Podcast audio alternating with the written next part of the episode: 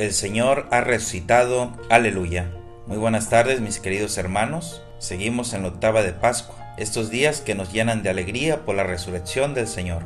Les invito a meditar el Evangelio de este día, que es el de San Juan, en su capítulo 21, versos del 1 al 14, el cual nos presenta la tercera aparición de Jesús resucitado a sus discípulos. Y esta se da en el lago de Tiberiades.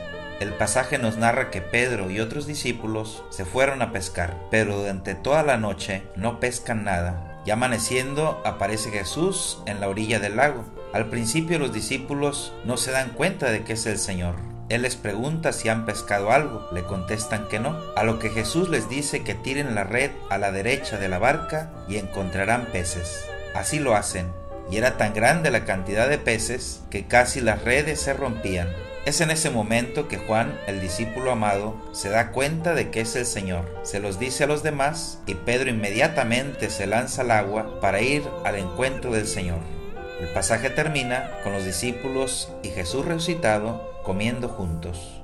Es interesante notar que en los pasajes de la resurrección del Señor, al principio los discípulos no lo reconocen, sino hasta después. Y esto tiene que ver con la nueva apariencia de Jesús resucitado Jesús al resucitar ya no está sometido a las leyes de la naturaleza. Es por eso que de repente se les aparece y desaparece en medio de ellos. Lo pueden ver y tocar, no es un fantasma, pero ahora tiene un cuerpo glorioso, un cuerpo resucitado, con una nueva apariencia, el cual ya no está sometido a las leyes de la naturaleza ni a las leyes de la muerte, sino que vive para siempre.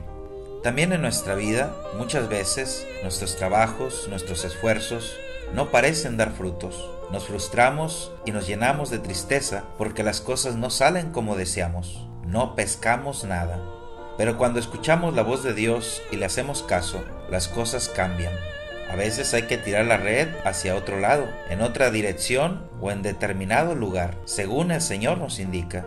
Hay que preguntar al Señor constantemente si nuestros proyectos, nuestros trabajos, nuestro matrimonio, nuestra familia, nuestra misma vida está orientada en la dirección que Él quiere. Solo cuando escuchamos la voz de Dios y le hacemos caso, obtendremos la pesca deseada. Solo tirando la red en la dirección correcta, obtendremos aún mucho más de lo que esperábamos. Y esto solo se obtiene haciéndole caso al Señor. Preguntémosle hoy al Señor para dónde tirar la red. Escuchemos su voz y sepamos también descubrirlo en las muchas formas en las que Él nos habla. Ahí en la Sagrada Escritura, en la Eucaristía, en la palabra de un buen amigo o de algún familiar, en los acontecimientos buenos y difíciles de la vida, en la misma naturaleza. De muchas maneras nos habla el Señor. Dios siempre nos habla. Busquemos, escuchemos su voz y hagámosle caso. Tiremos la red en el lugar que Él nos indica y así obtendremos la mejor pesca. Que así sea. En este tiempo de Pascua no se reza el Ángelus, sino el Regina Cheli. Saludemos a la Virgen María con esta oración.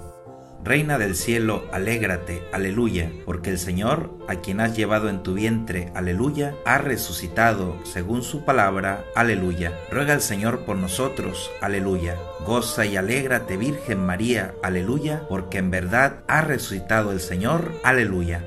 Oremos.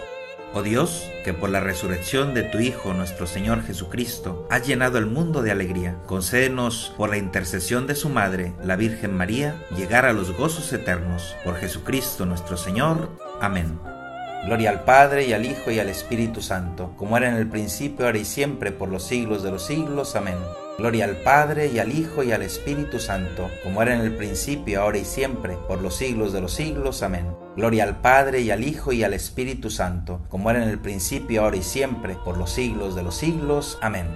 Que Dios les bendiga.